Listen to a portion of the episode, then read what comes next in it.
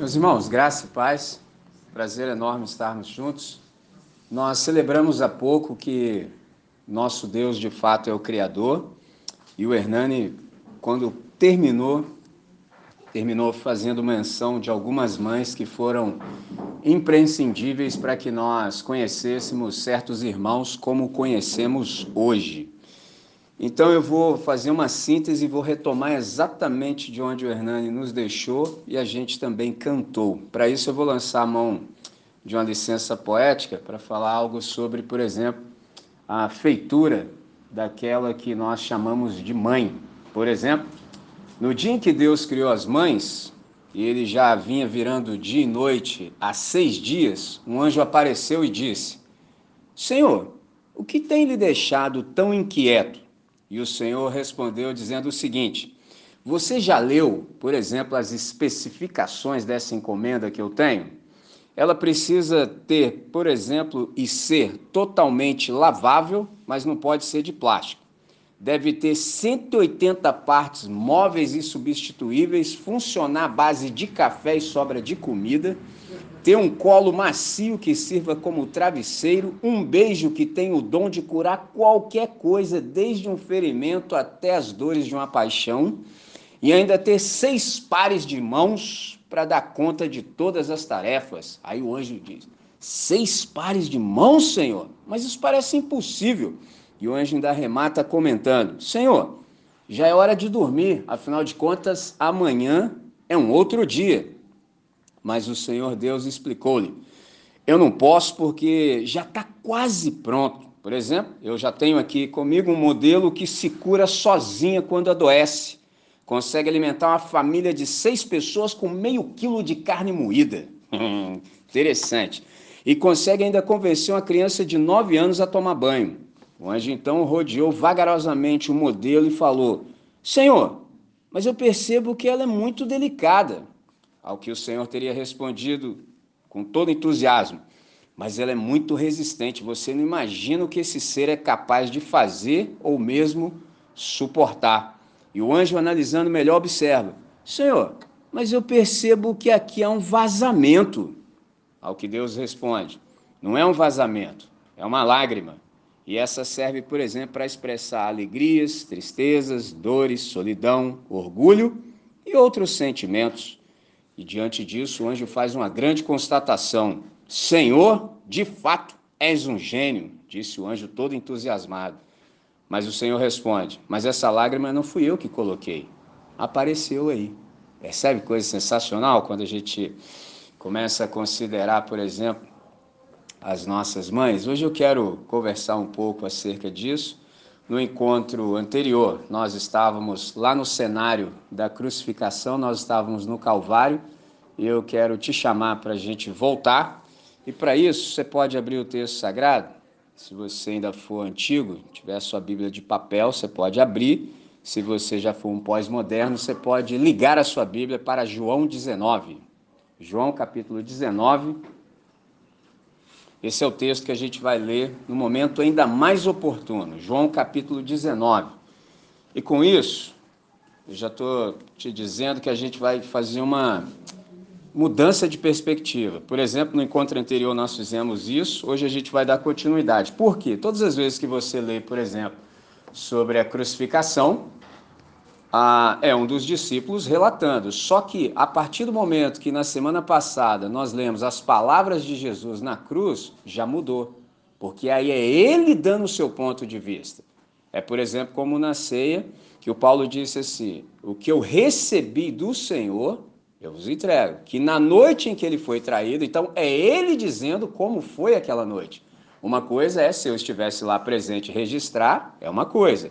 Outra coisa é ele dizer, então, agora eu vou dar a minha versão, ou seja, a verdade sobre os fatos. É extraordinário. Então, em João 19, a partir das palavras do próprio Senhor, enquanto crucificado, a gente percebe, por exemplo, uma visão íntima dos fatos a partir da ótica de Cristo. E é interessante notar isso, porque você sabe que Jesus ele é o mestre por excelência. Então, ele tem uma, uma pedagogia magnífica. Então, essas sete palavras da cruz, eu espero um dia ainda termos oportunidade de conversar com mais extensão e profundidade sobre cada uma delas. no encontro anterior nós fizemos, mas ainda tem muita conversa para a gente ter. Por hora, eu quero que você saiba também que, só relembrando, que há uma diferença entre cruz e crucificação.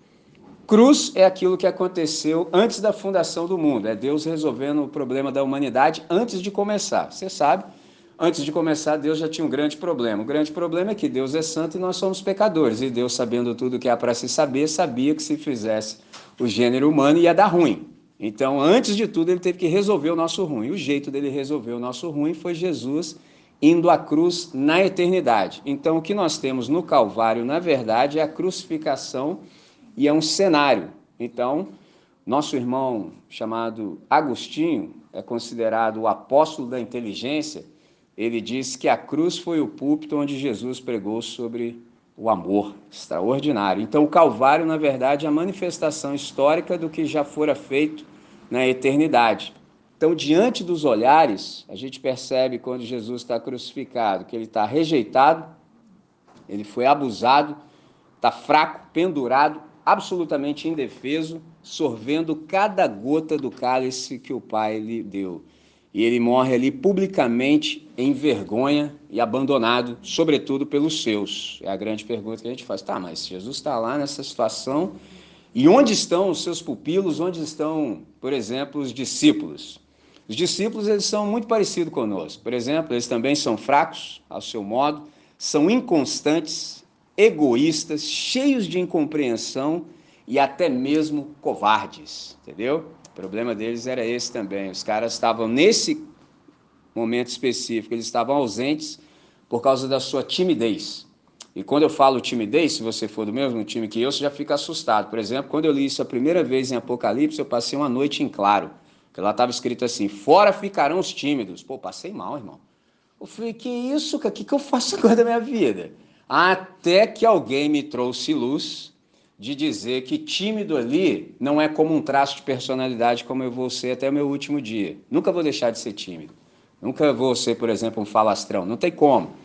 Mas não é disso que se trata o texto sagrado. Timidez ali é covardia. O que é covardia? É você não se entregar ao Espírito de Deus para ele te transformar e você se tornar tudo quanto pode ser nele. Isso é a pior covardia que há. Assim como o maior ato de irreverência que você pode cometer contra o texto sagrado é não perguntar o que ele significa. Entendeu? Por isso que se você, por exemplo, já participou de um ambiente em que as pessoas te proíbem de pensar, eles são hereges, são loucos. Eles são anticristo. Entendeu? O camarada te proíbe de pensar.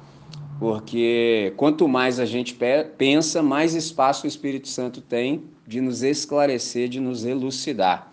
Então, os discípulos, nesse momento, por timidez, sumiram no mundo, como você citou também o Demas. Pularam no mato, meteram o pé, vazaram, sumiram, guerariria, capinar, montar no 18, entendeu? Picar mula.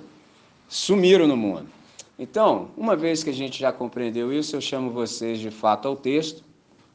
João capítulo 19, versos 25 a 27. João 19, versos 25 a 27, nos dizem assim: E junto à cruz de Jesus estava sua mãe, a irmã de sua mãe, Maria, mulher de Clopas, e Maria Madalena. 26. Ora, Jesus, vendo ali sua mãe, e que o discípulo a quem ele amava estava presente, disse à sua mãe: Mulher, eis aí o teu filho. Depois disse ao discípulo: Eis aí tua mãe. E desde aquela hora, o discípulo a recebeu em sua casa. Eu vou chamar vocês para orar. Eu ouvi nosso irmão Hernani falando, ele disse que eu já orientei a vocês que orássemos, e é sempre bom orar, e eu vou recorrer a algo que eu aprendi com o nosso irmão de saudosa memória, o Russell Shedd, ele disse o seguinte, para hoje, a gente precisa orar, irmãos, porque é praticamente impossível pregar sem atrapalhar o Espírito Santo. Então, se o irmão Shed disse isso, quem sou eu para contestá-lo, entendeu? É muito difícil você não atrapalhar. Então, assim, eu quero atrapalhar o mínimo possível. Então, nesse sentido, vamos orar. Deus nosso Pai, nós queremos te agradecer pelas dádivas que o Senhor nos tem concedido. Por exemplo, tempo, espaço, reunião coletiva e comunitária, o texto sagrado e o teu Santo Espírito. Nós te agradecemos por toda essa riqueza que o Senhor nos tem distribuído e suplicamos que nesse momento o Senhor possa efetivar a tua presença entre nós, de tal maneira que o nosso entendimento seja aberto, a compreensão nos sobrevenha o teu nome seja santificado e glorificado. E que todos que ao longo da história venham a ter contato conosco também sejam beneficiados. Em nome de Cristo Jesus oramos agradecidos. Amém, Senhor. Amém. Muito bom. Então, note o texto que, em pé junto à cruz, perceba que há, há presenças corajosas aqui.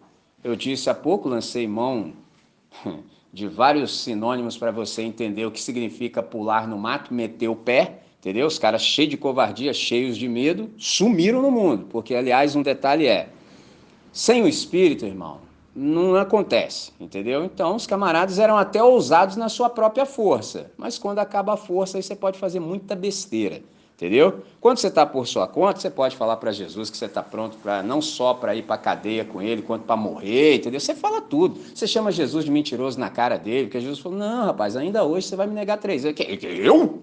Entendeu? Eu acho maneiro assim, eu aprendi, já contei a vocês, só vou relembrá-los. Interessante é quando o cara dá uma desculpa se isentando e ainda coloca o pessoal na furada. Entendeu? Igual já fizeram comigo. Fui convidado. Estava no seminário e o, o, o, professor de homilética chamou para pregarmos, aí chamou o camarada para pregar, ele falou assim: Eu não quero, não, mas André Fulano Fulano quer. Falei, ah, enquanto eu estava lá debatendo, o cara já tinha sumido. Eu falei, olha isso, cara, entendeu? Então o Pedro fez o mesmo. Ele disse assim.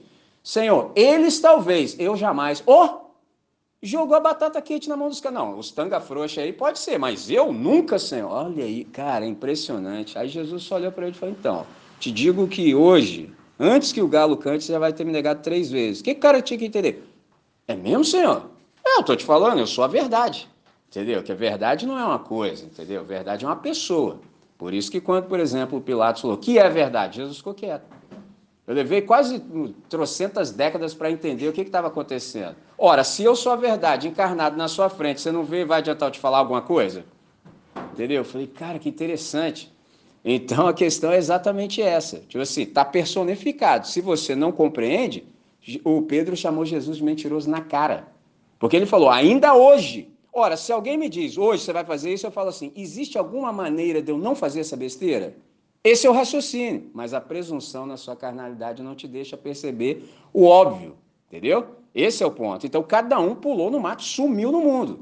Só que aqui você percebe que há presenças corajosas, estão aos ternos soluços vizinhos da cruz. Por que, que essas pessoas estão ali, por exemplo, correndo esse risco? Resposta óbvia.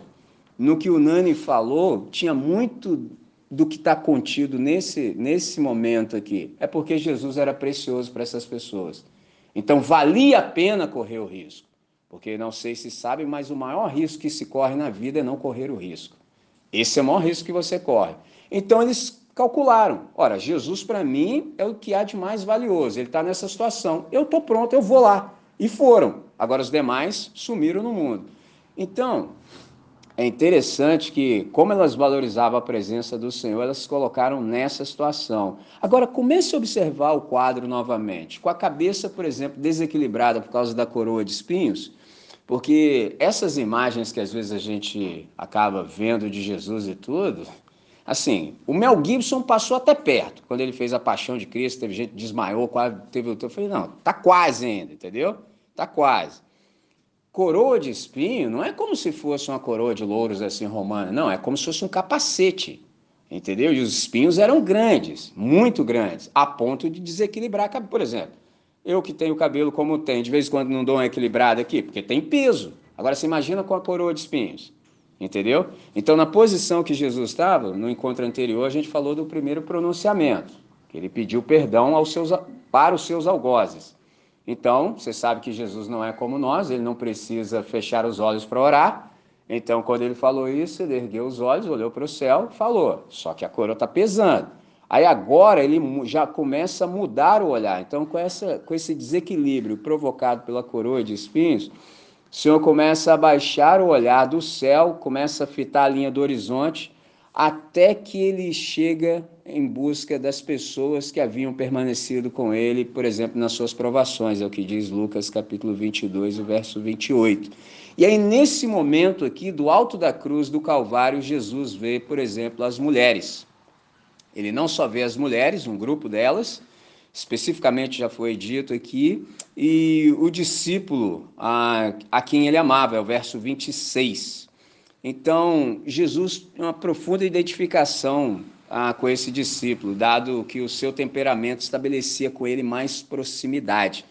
Então, diz o texto de João que ele viu a sua mãe. Isso aqui é interessantíssimo, porque, sem sombra de dúvidas, a Maria era muito preciosa para o Senhor do ponto de vista humano, porque você há de compreender que, na verdade, nem, nem em todos os momentos ah, ela discerniu o que Jesus estava fazendo. Por exemplo, há pelo menos duas ocasiões em que foi necessário que ele falasse com ela com maior firmeza, porque ela, por exemplo, começou a se interpor entre o seu caminho de obediência à vontade do Pai.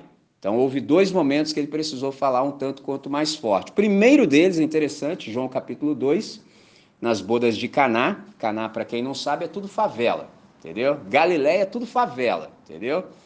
Então, Nazaré é favela, e aí eles estão lá na festa, acaba o vinho, entendeu? E isso é uma coisa, assim, inimaginável, entendeu? Um grande desrespeito, assim, um fiasco, uma vergonha alheia. E ela chega para ele, entendeu? E diz assim, olha, acabou o vinho. Com isso querendo dizer, né? Porque assim, pensa você, você sabe que o nascimento de Jesus ele foi miraculoso. Então imagina a obra de paciência que a mãe de Jesus não teve durante esses 30 anos, sabendo quem ele era. Tipo assim, que dia que você vai fazer alguma coisa? Entendeu? Não pode ser hoje, não. Aí ele responde, mulher. É, isso, oh, você tocou no ponto, não é isso. Coisas de família, entendeu? Já viu? Quando tem um na sua família que está indo bem, aí vira um motivo de comparação, entendeu? Esse é o ponto. Mulher, que tenho eu contigo? Ainda não é chegada a minha hora. O que, que isso significa? Não ouvi meu pai dizer nada. Entendeu? Enquanto meu pai não fala, eu não me movimento. 30 anos!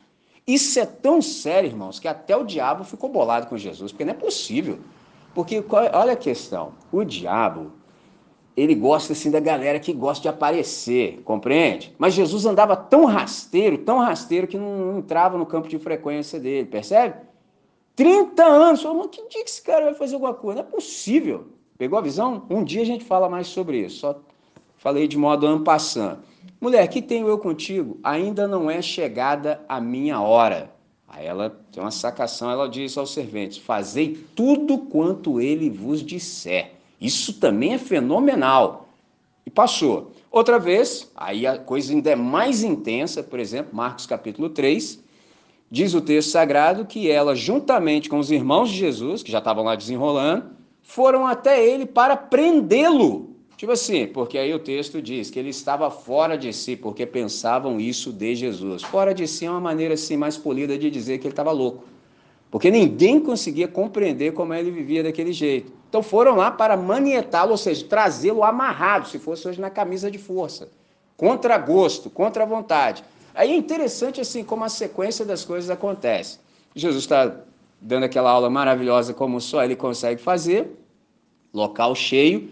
Aí eu fico pensando na cena, aí chega um e fala assim: ó, tua mãe e teus irmãos estão lá fora. O que, que isso significa? Já ouviu falar de nepotismo, assim, quando você dá um jeitinho para sua família? O que, que o cara tá falando? Manda alguém sair aí para sua família ser beneficiada, pô. Afinal de contas, ué, sua mãe e seus irmãos. Alguém tem que se dar de mal aí para alguém se dar de bem. Essa é a lógica. Aí Jesus, como só ele consegue fazer, nessa pedagogia extraordinária, incomparável, como ele é o mestre por excelência, ele diz: Mas quem é minha mãe e quem são meus irmãos? Aí já usou a situação, porque Jesus é bom nisso. Ele sabe aproveitar todos os temas que a vida lhe oferece e faz um sermão extraordinário. E aquele que ele estava fazendo, ele deixa para lá. Entendeu? Um exercício que você pode fazer Pegue todos os sermões que Jesus começou e nunca terminou. Sempre foi interrompido, sempre. Ele começa a estar tá fazendo e já vira outra coisa. Sempre acontece.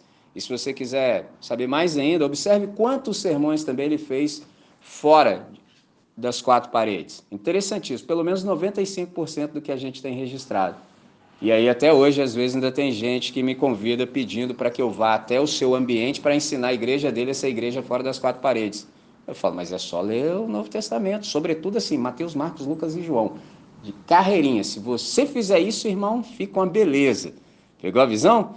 Então o que acontece? Nessas duas ocasiões, Jesus precisou falar com mais força. E aí, quando ele lança o olhar para as pessoas, ele diz assim: meu, minha mãe, meus irmãos são aqueles que fazem a vontade de meu Pai.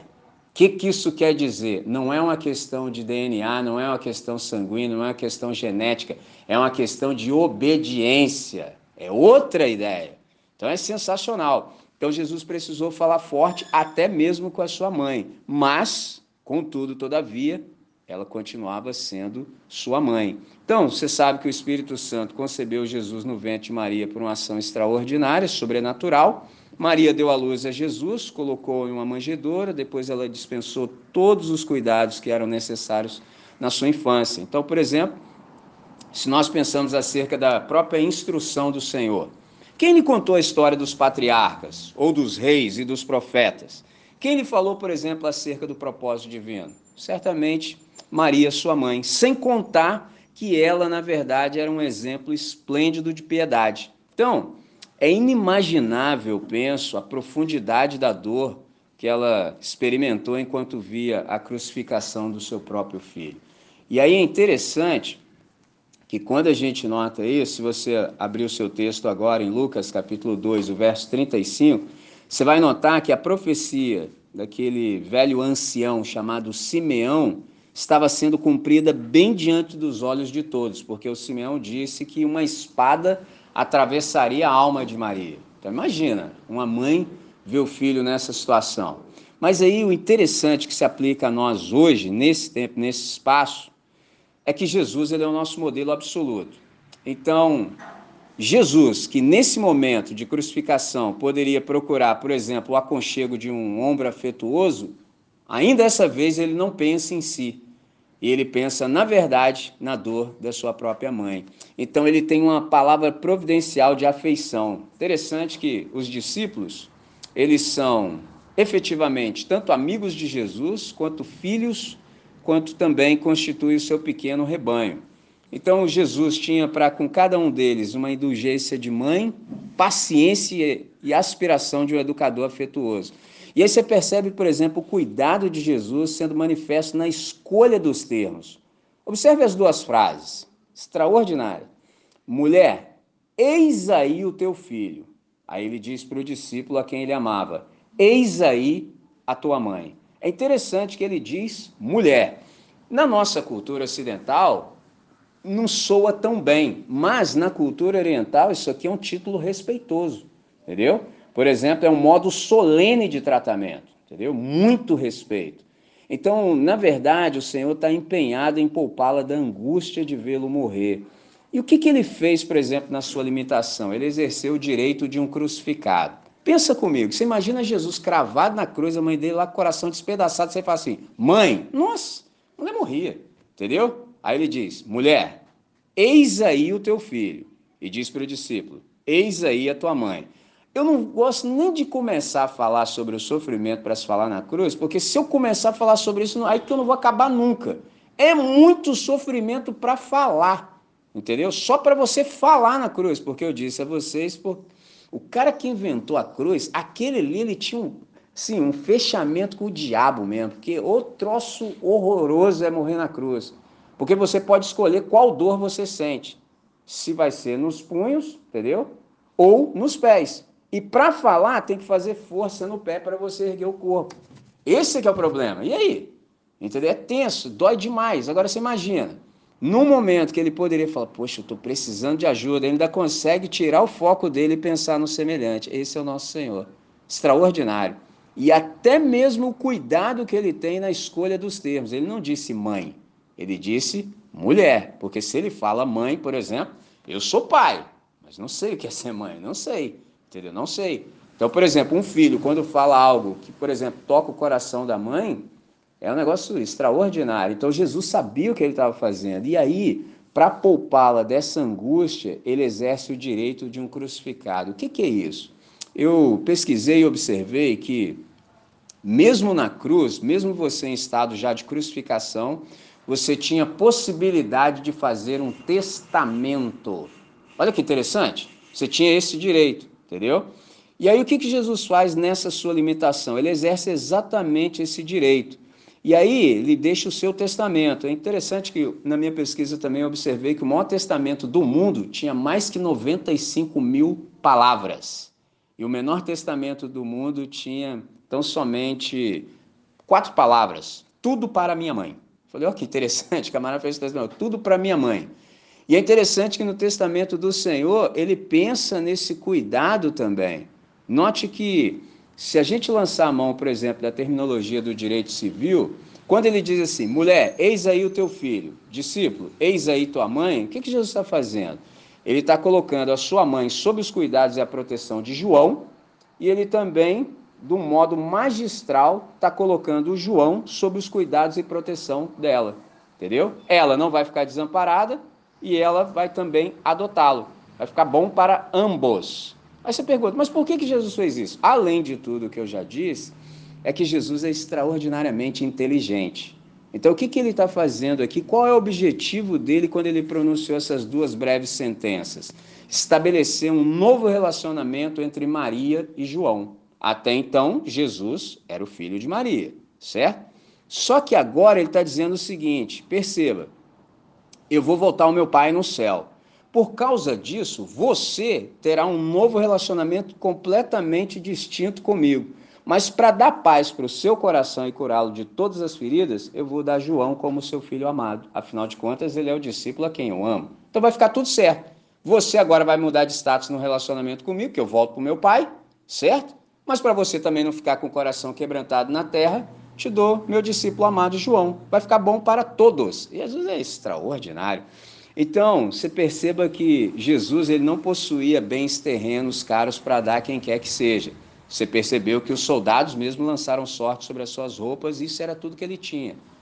Domingo passado eu disse que era uma túnica que a gente dá o nome de inconsútil ou seja, sem nenhum tipo de costura, tecida de alto a baixo. Então, para que não se rasgasse, ah, me dá um pedaço aí, não, vou ficar com a terça, não, não, vamos lançar sorte, entendeu? Então ele não tinha nada. Ora, se ele não tinha nada, por isso que ele deu à sua mãe o João.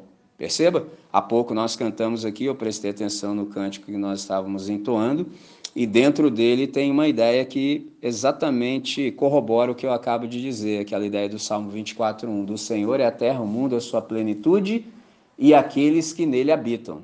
Então, de trás para frente, todos os seres humanos que estão no planeta pertencem a Deus.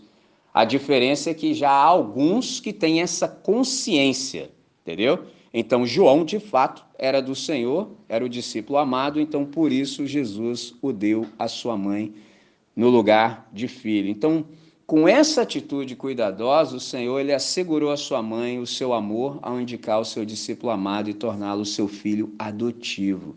Então, você sabe que João é o discípulo amado de Jesus e Jesus é o modelo de filho, por isso João vai substituí-lo.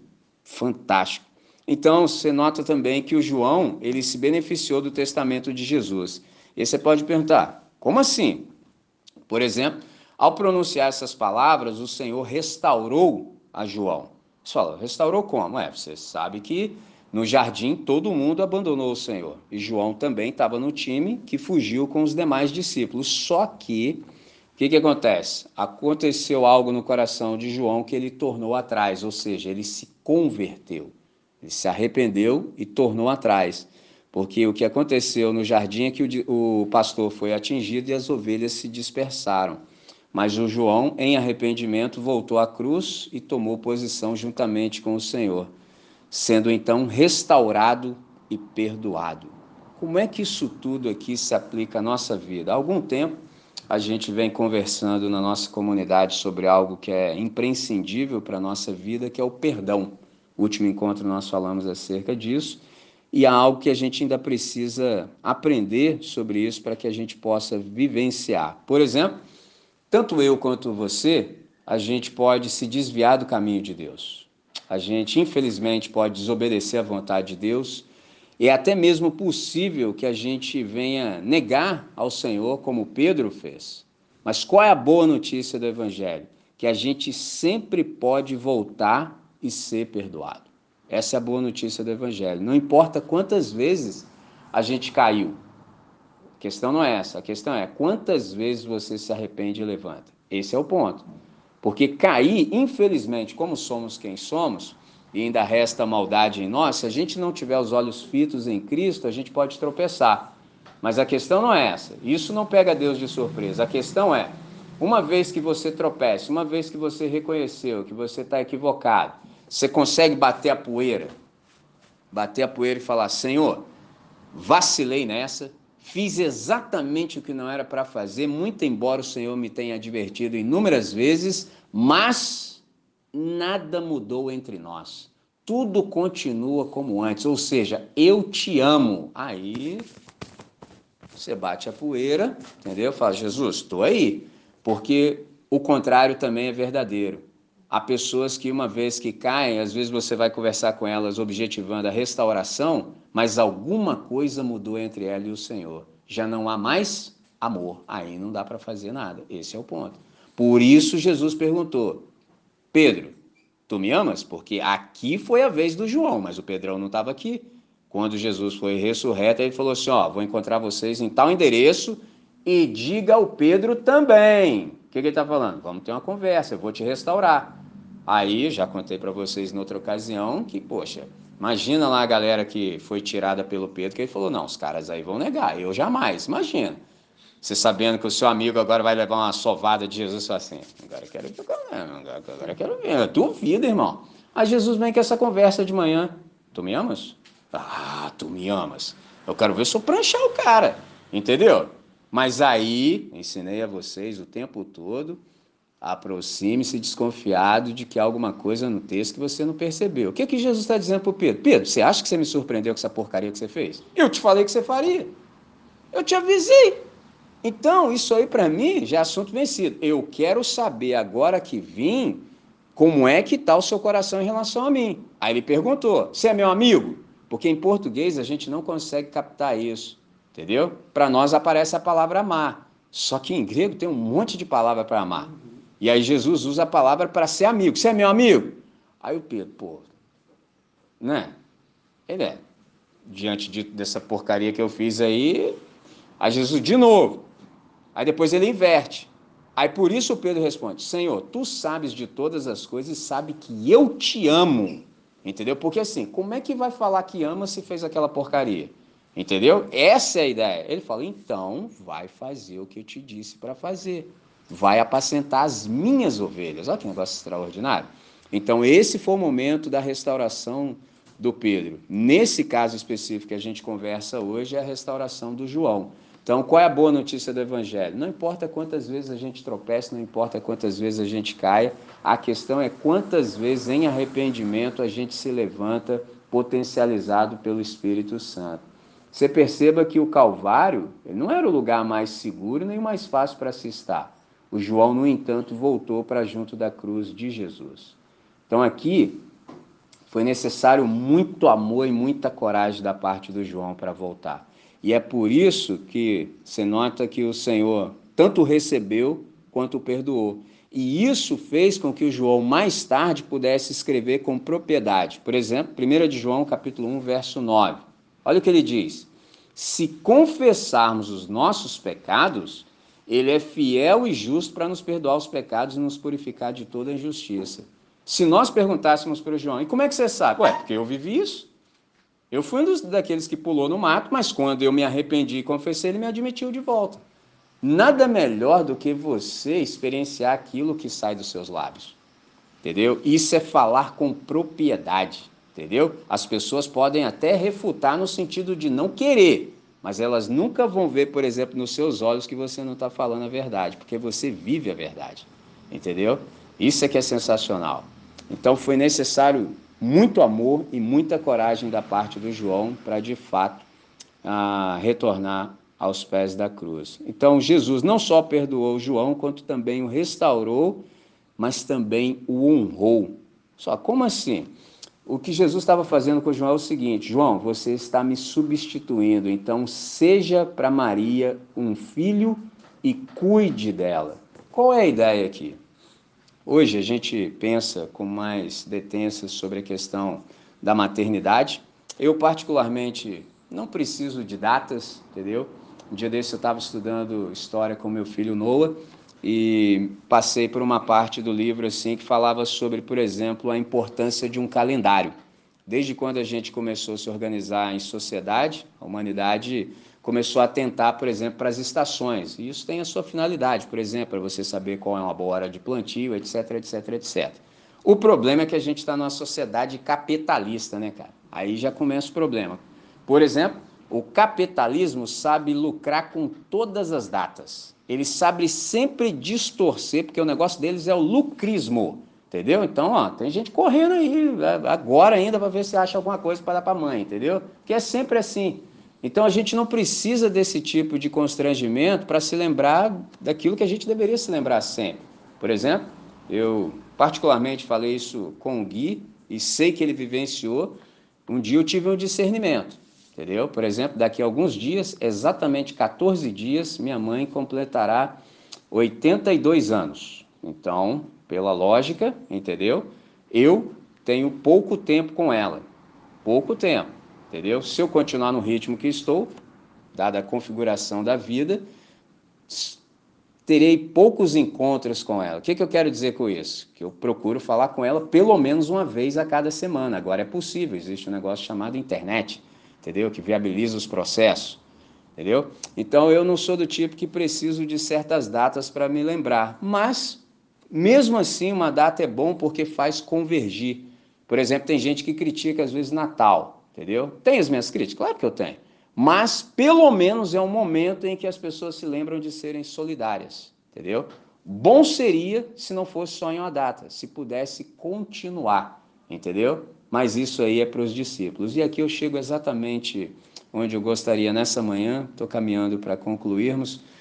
Se você prestar bastante atenção, hoje eu tentei conversar dizendo que o cuidado e a manifestação de responsabilidade pode ser a maior homenagem que a gente presta às nossas mães. Cuidado e responsabilidade. E foi exatamente isso que Jesus ah, incumbiu o discípulo dele. Me substitua na função de filho, cuide dela e seja por ela também cuidado. Se você prestou bastante atenção na linha de raciocínio, você está pensando assim, André, Jesus fez isso com o João, mas o João é um discípulo, eu também o sou. Então, isso aí tem implicações para mim. Então, você entendeu completamente. Por quê? Porque todo o povo de Deus, ou seja, toda a igreja, toda a comunidade dos discípulos, deve também tomar o lugar de Jesus, já que ele voltou para o Pai.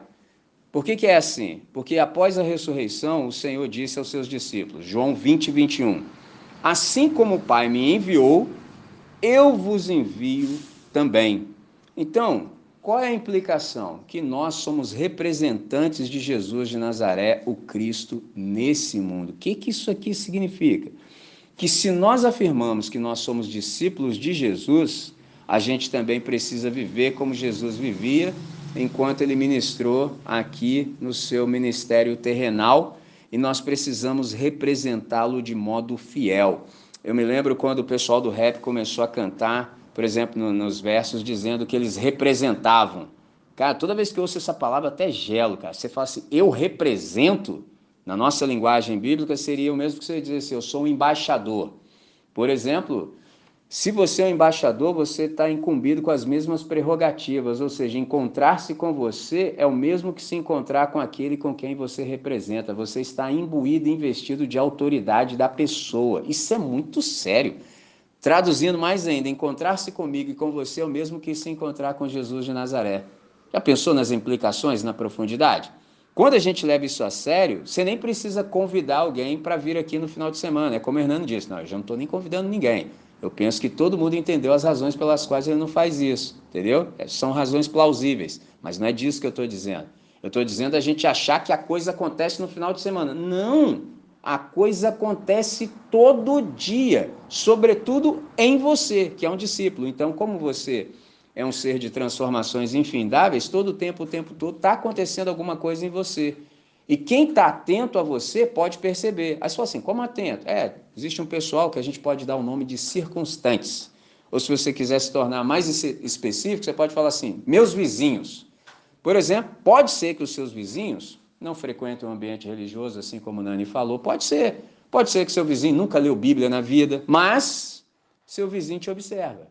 Entendeu? Seu vizinho tá, ó, de butuca em você. Por quê? Em tese, você que frequenta o ambiente e você que lê o texto. Você que diz que o texto é verdade. O que, que seu vizinho está fazendo? Te lendo. Ele está falando, se esse cara falar que essa parada é verdade, deixa eu ver na vida dele se é verdade mesmo. Hum, igual ontem. Estou lá no casamento, entendeu? Aí, o irmãozinho veio me trazer de volta. Aí, assim, eu não dirijo.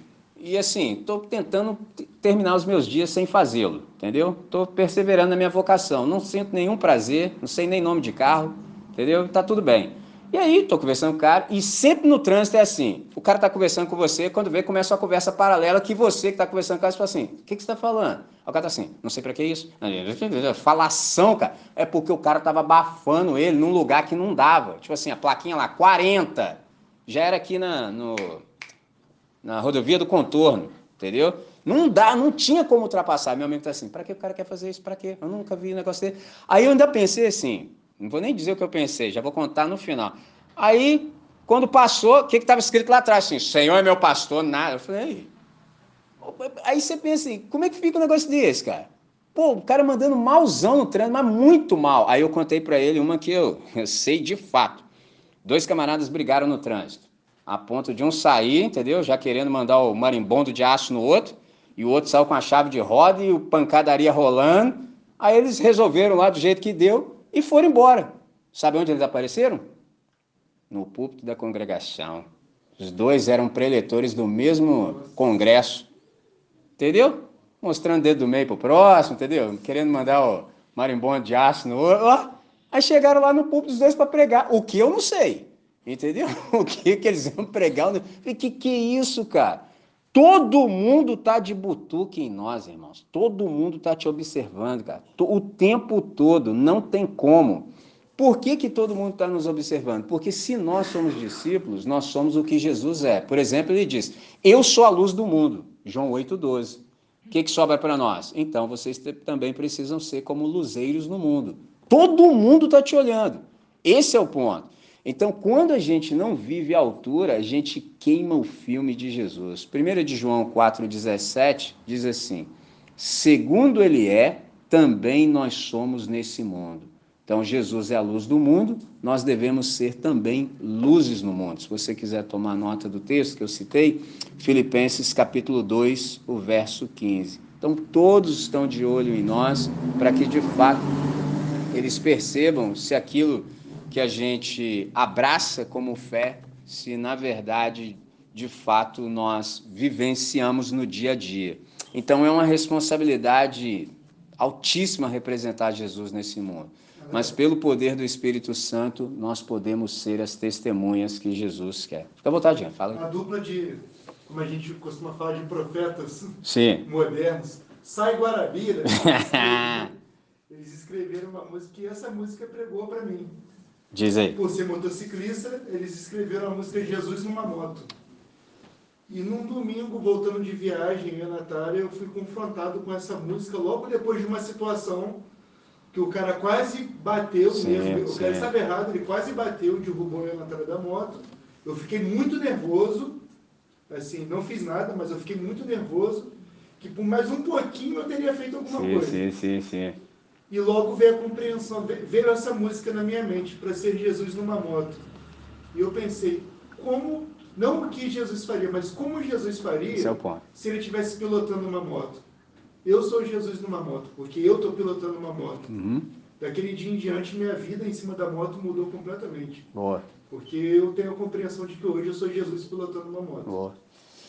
O gigante falou algo aqui, não sei se todos sabem, então vou retomar um ponto que ele falou que é importantíssimo. Ele falou assim: Eu não procurei saber o que Jesus faria, mas sim como Jesus faria. Esse é o ponto. Por que, que eu disse isso? E o gigante ele já sabe.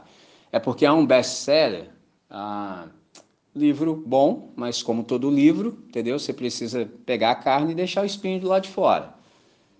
Charles Sheldon. Eu sempre confundo, não sei se é Charles ou Robert, mas não importa. Em seus passos, o que faria Jesus? Entendeu? Então não é o que, é como. O que a gente já sabe, já está aqui. Ó.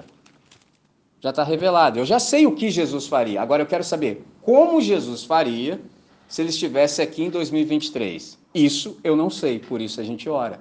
Então esse é o segredo. E que bom que você chegou nessa compreensão, sabe? Olha como é que é tudo concatenado. Então é exatamente isso que o Jesus está, tipo assim, nos responsabilizando. Sejam meus representantes nesse tempo. Por exemplo, se você abre o meu Instagram, está escrito exatamente isso. Está meu nome lá, apelido, discípulo de Jesus de Nazaré, nesse tempo e para esse tempo. Entendeu? Porque a questão é, eu sou um co-pastor, então o que está tendo para hoje é isso aqui. Entendeu? Porque alguém pode chegar para mim e falar assim, aquela clássica, já não se fazem mais pastores como antigamente. Ah, pesado essa, irmão. Aí sua alma sai até do corpo. Entendeu? Graças a Deus que agora eu tenho a resposta. Então, é porque Deus não faz pastores para antigamente. O que está tendo para hoje é isso aqui, irmão. Fica à vontade aí, entendeu? Irmãos, era isso que eu queria dizer hoje. Estou contente, mas não satisfeito o que significa que, entendo novas oportunidades, continuaremos as conversas, mas por hoje é o suficiente. Eu vou chamar a galera, se for possível, fazer um som, e na sequência disso a gente ora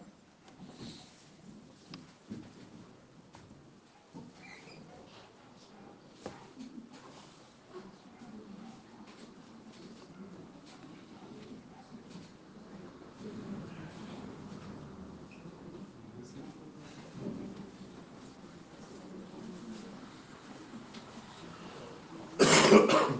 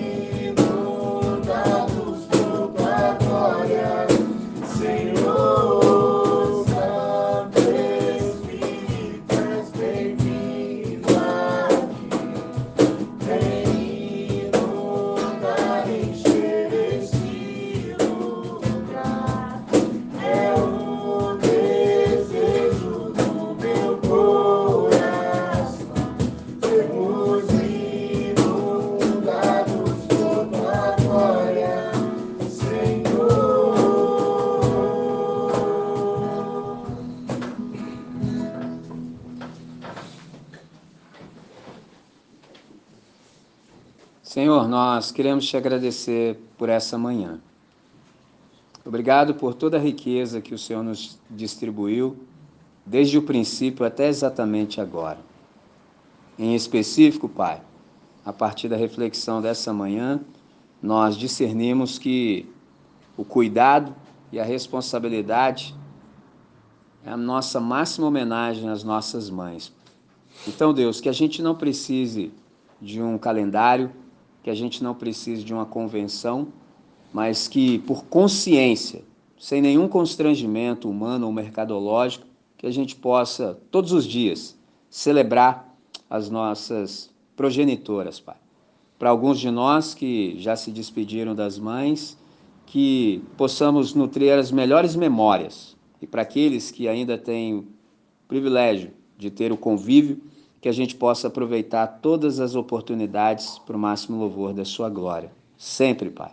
Porque nós reconhecemos que ser mãe, na verdade, é uma arte. E o Senhor tem esse coração, o Senhor entende sobre isso, e nós te agradecemos profundamente pelo ato maravilhoso de Cristo Jesus na cruz do Calvário que nos ensinou tanto nessa manhã. Pelo teu Santo Espírito, que nós celebramos há pouco, possamos viver à altura e a contento, Deus, de tal maneira que seja prazeroso para as nossas mães serem mães para cada um de nós, que elas tenham toda a alegria em nos ver bem havendo na vida, para o máximo louvor da sua glória, Senhor. Nós rogamos a saúde, discernimento, esclarecimento, enfim, tudo aquilo que for necessário para que as nossas mães possam viver da maneira que o Senhor quer, pelo tempo que elas têm aqui na face do planeta.